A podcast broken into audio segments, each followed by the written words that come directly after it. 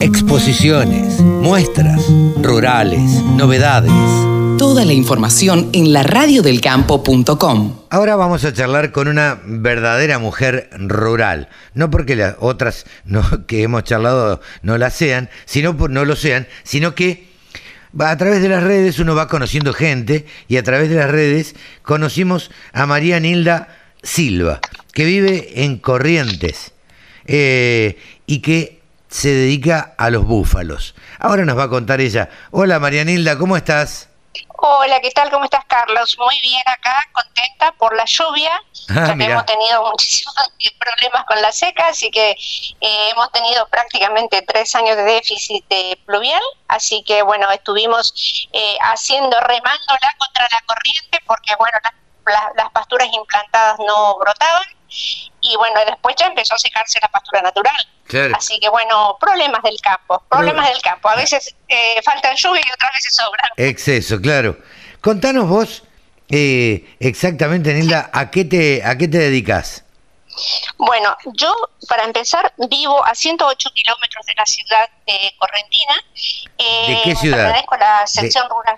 De, la ciudad de Corrientes. De la ciudad de Corrientes. A 108 kilómetros, exactamente. Vivo en el mismísimo campo, ni siquiera es en un lugar, en el campo, entrando adentro yo vivo. Eh, hace, este año va a ser seis años, así que yo no, no puedo decirte como puede decir la mayoría de los ganaderos, de la tradición, del padre, del abuelo, no, no, esto no es así y eh, fue tomado como un emprendimiento familiar en inicio, eh, que lo encabezaba yo porque era, digamos, entre comillas, la mano de obra desocupada, por así decirlo, y me encargué de este tema de los bufalitos, eh, que no los conocía. Ah, convengamos que yo, esto, esto, fue un aprendizaje como a, a, contra a contracorriente rapidísimo porque por eso lo, lo, primero que lo primero que hice fue contactarme con la facultad con el INTA, con todos los entes que podrían colaborar conmigo, eh, porque el, interés mío es ahora hacer un trabajo bueno, digamos, no con un miramiento de poner alambrados y que y bueno, si vive, vive y si muere, se muere, sino ponerle, hacerle un proyecto, hacer un proyecto con el mismo. Pero dentro de este proyecto, ¿qué, ¿qué es lo que vos te propones hacer con los búfalos?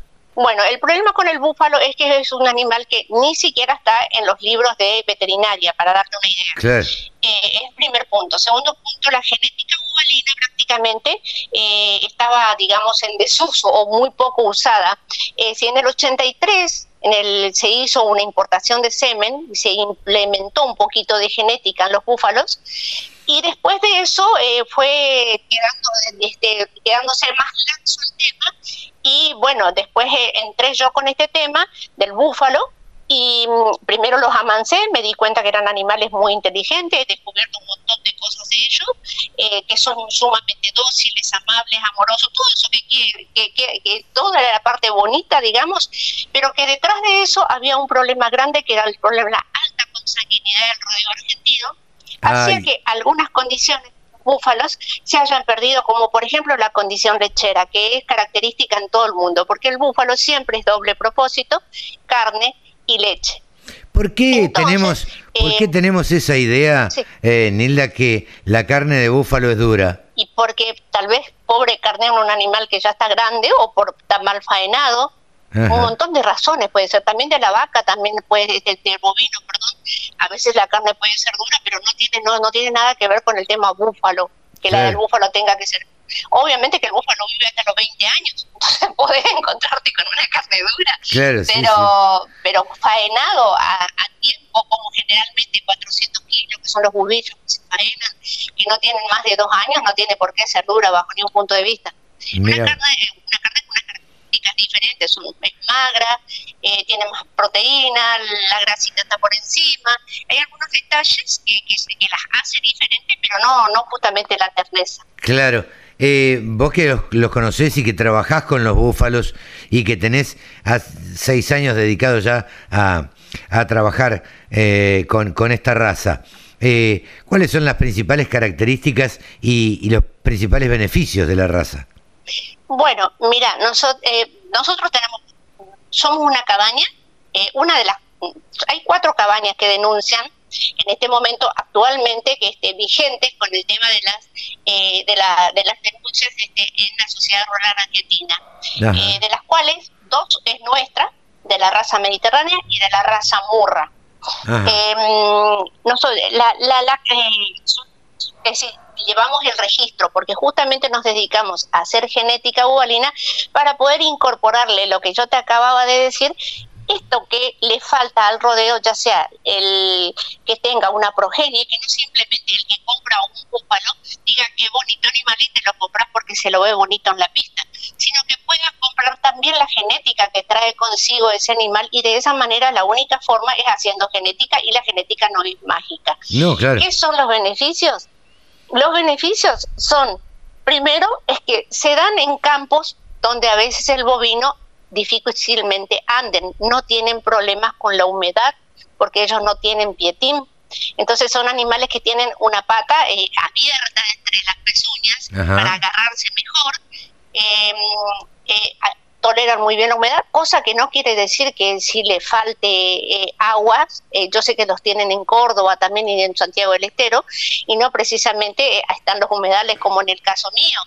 es un animal más rústico que el, que el, que el bovino eh, y lo, fundamentalmente lo que ellos tienen es un tracto digestivo más largo y una alta convertibilidad. Es decir, baja, baja pastura o baja calidad de pastura la convierte en una buena calidad de carne o leche. Ah, mira vos. Obviamente que cuando hablamos de leche, eh, no podemos hablar solamente de una simple pastura, porque cualquier animal que se vaya a ordeñe yo no tengo tambo, te aviso, pero sí, eh, tenemos un elite de bufalitas, ya son pedrigue por supuesto, que le hacemos el estudio lechero. Le hacemos el estudio porque necesito para, en el momento de que tenga un hijo macho que vaya a ser nuevo reproductor, decir, bueno, la madre de este reproductor tuvo un pico lácteo de tanto, se le hizo el estudio en la facultad, eh, la cátedra de tecnología de los alimentos, es la que me lleva al estudio de la, de la leche de, las búfalas,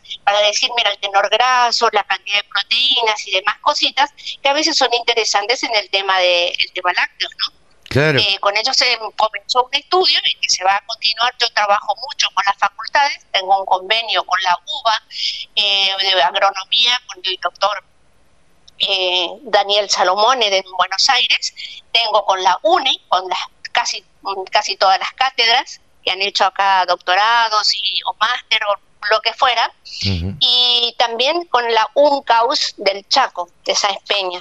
Entonces, eh, cada uno hace un estudio este, que conveniente o necesario, ¿no? Eh, y de paso yo aprendo y avanzamos en este tema del búfalo. Nelda, eh, Contanos de nuevo por qué te fuiste y, qué te llevó a, irte a vivir al campo y a trabajar con los búfalos. Bueno, lo primero que eh, heredé un, pequeñito un, pequeñito pedazo de tierra correntina de mi abuelo y al que le agregamos otro poquito más, lo posible, porque bueno, no hay campos linderos en venta, dado el tamaño del campo que es pequeñito, eh, no tenía otras chances de hacer el, de, hacer dos cosas, eh, genética, que es lo que yo estoy haciendo, o hacer un tambo, pero el tambo era imposible sin tener lechera. para tener lechera hay que formarla, porque no es comprar holandos. Si vos compras bubillas, en este momento no compras lecheras. No, claro. No existen eso. Tenés que, tenés que formarlo. Entonces ahí es donde se, lo que hice fue hacer lo que hicimos, fue hacer un centro de inseminación. Entonces una cosa trajo lo otro al hacer un centro de inseminación, primero tengo los reproductores, los amansamos, todo el doctor que obviamente que eh, el director es el doctor José Luis Conrad, em, que él, es el que hace las pascuelas, yo amanso al animal para que pueda saltar, actuar, interactuar con los doctores con absoluta confianza y tranquilidad que ellos no van a agredir nunca. la colecta de semen se hace forma absolutamente natural, solamente una bufalita en celo y el animal salta, se hace un desvío y se coloca en una vagina artificial y luego se procesan las pajuelas de semen. Es decir, que no hay, que nosotros yo estoy muy a favor del, del, cuidado animal, ni siquiera nosotros marcamos a fuego, hemos conseguido un permiso, una autorización de la sociedad este, de criadores de búfalo, como también de la sociedad rural, de, de ponerle chip este, para no, justamente para tratar de no marcarlos. Eh, y con eso, además, hay una gran cosa porque las bufalitos, los bebés bufalitos, no, los bucerritos, no son como el que van a su mamá como, como un bovino, no. Ellos pueden ir con otra madre y en el caso nuestro, que hacemos genética, necesitamos que esté con su mamá y saber la cría de quién es. Porque eso todo después mandamos a la Sociedad Rural Argentina a hacer los ADNs. Claro. Entonces, al hacer ADN, eso no cuesta poca plata, por más que seamos socios, nos cuesta menos, pero todo suma. Entonces, eh, tratamos de que sea el correcto, este, porque si no sería un desastre de, de No, claro.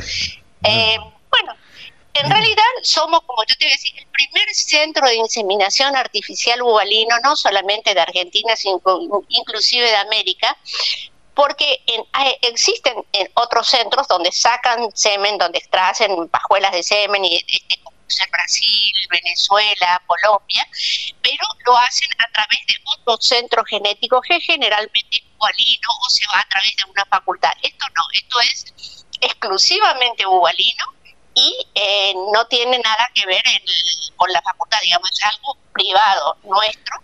Eh, que costó muchos papeles hacerlo y gracias a esa posibilidad que tenemos de ser un centro este, habilitado, obviamente por SENASA, un centro de inseminación, pudimos, eh, somos importadores y exportadores de semen, pudimos importar semen de Italia, porque era hiper necesario para traer eh, sangre nueva.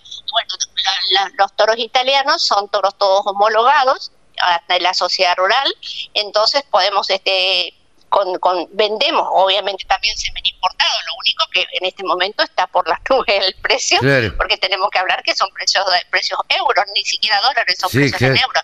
Eh, entonces, bueno, tenemos el, que no puede comprar esas pajuelas, que bueno, siempre están este, ofrecidas también, em, tienen las, las pajuelas de semen argentino, que son hijos de esos toros.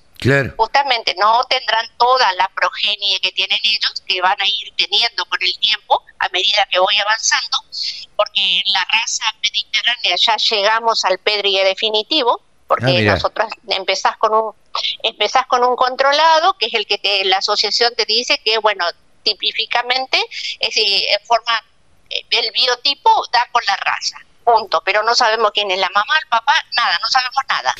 Bueno, Arrancás de, ahí se parte y ahí, claro, de ahí se parte y de ahí, bueno, nosotros inseminamos y empezamos con el P1, que se, se, denuncia, después en la cría de ese, bueno, ahora al cabo de seis años yo ya tengo un palita de pedre, definitivo que ya están preñadas de nuevo y tengo otro pedre y en la raza murra, que es un poquito más complicado el tema del semen, ya estamos en el en la preparatoria de Pedri P2.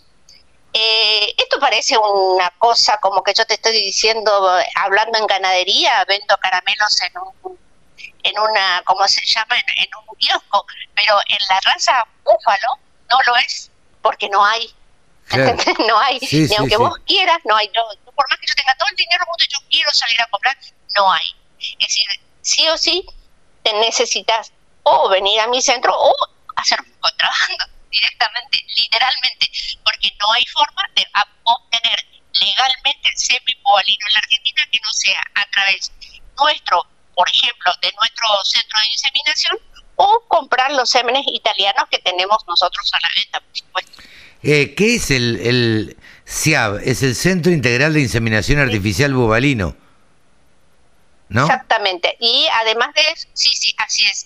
Eh, y además de, hacer semen, nosotros eh, ya se están haciendo eh, priones. ahora en este mes de abril, en estos días tienen que empezar a nacer una camada de, de, bucerritos que han sido implantados in vitro, que también lo es del con una investigación que está realizando la Facultad de Ciencias Veterinarias.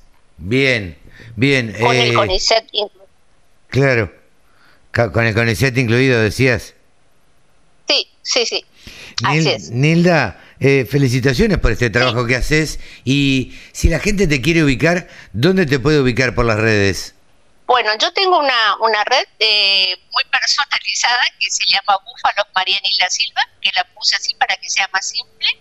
Tengo una página no, en Instagram dice Búfalo María Nilda Silva. En ah. Facebook es Cabaña de Búfalo Pedro Antonio Silva. Y después tengo mi página personal. Igual en ambas siempre figura mi, celular, que es con el que estamos hablando, porque está a la vista de todo, porque es con el que yo trabajo y con el que me, pueden contactar sin ningún tipo de, problema. Eh, nosotros hacemos asesoramiento gratuito eh, no cobramos el asesoramiento, hacemos visitas a los campos, la tipificación de los animales, eh, bueno, todo lo que lo que refiera al búfalo y, lo que no sabemos, ya pedimos ayuda a los profesionales que trabajan con nosotros y por supuesto que ellos están dispuestos a colaborar en lo que sea. Y bueno, nosotros, otra cosa que te voy a comentar, que el búfalo volvió a, volvió a Palermo, eh, después como de había sido como, ha pasado como 18 años que el búfalo no, no regresaba a Palermo y él regresó de mis manos porque este lo amancé obviamente para ir a Palermo un animal tiene que estar sumamente manso, puede tiene que estar en su stand, tiene que poder transitar, etcétera. Y bueno, eh, no solamente tiene que dar las características de, de, la, de, la, genética que ellos te piden, es decir, los ADN, sino que además de eso, necesitan la mansedumbre y el búfalo es un animal inteligente, por lo tanto no es tan fácil, es decir, así como es fácil, al mismo tiempo es difícil, porque no es una ovejita que lo dejas quietito ahí. No, estaba, estaba viendo. él sabe que estaba él sabe que es capaz de hacer. Sí, sí. Estaba viendo en tu red social, bueno, eh, vos tirada con los búfalos, acariciándolos, este, eh, casi como mimándolos y una nota interesante de Pietro, Pietro Baruselli, que fue incluido en el ranking de la Universidad de Stanford, mirá. Como Exacto, sí, él, eh, con, él, con él fue uno de los, de los tantos primeros que tuvimos tratos en, en, tratar de contactarnos con personas este, que conocedoras de la, de la especie bubalina justamente para que nos ayude a iniciarnos este, bien eh, como, debía, como debe de ser lo que uno hace. Y lo que te comentaba es que yo vivo acá, eh, sí, estos seis años de mi vida prácticamente los he dedicado al búfalo.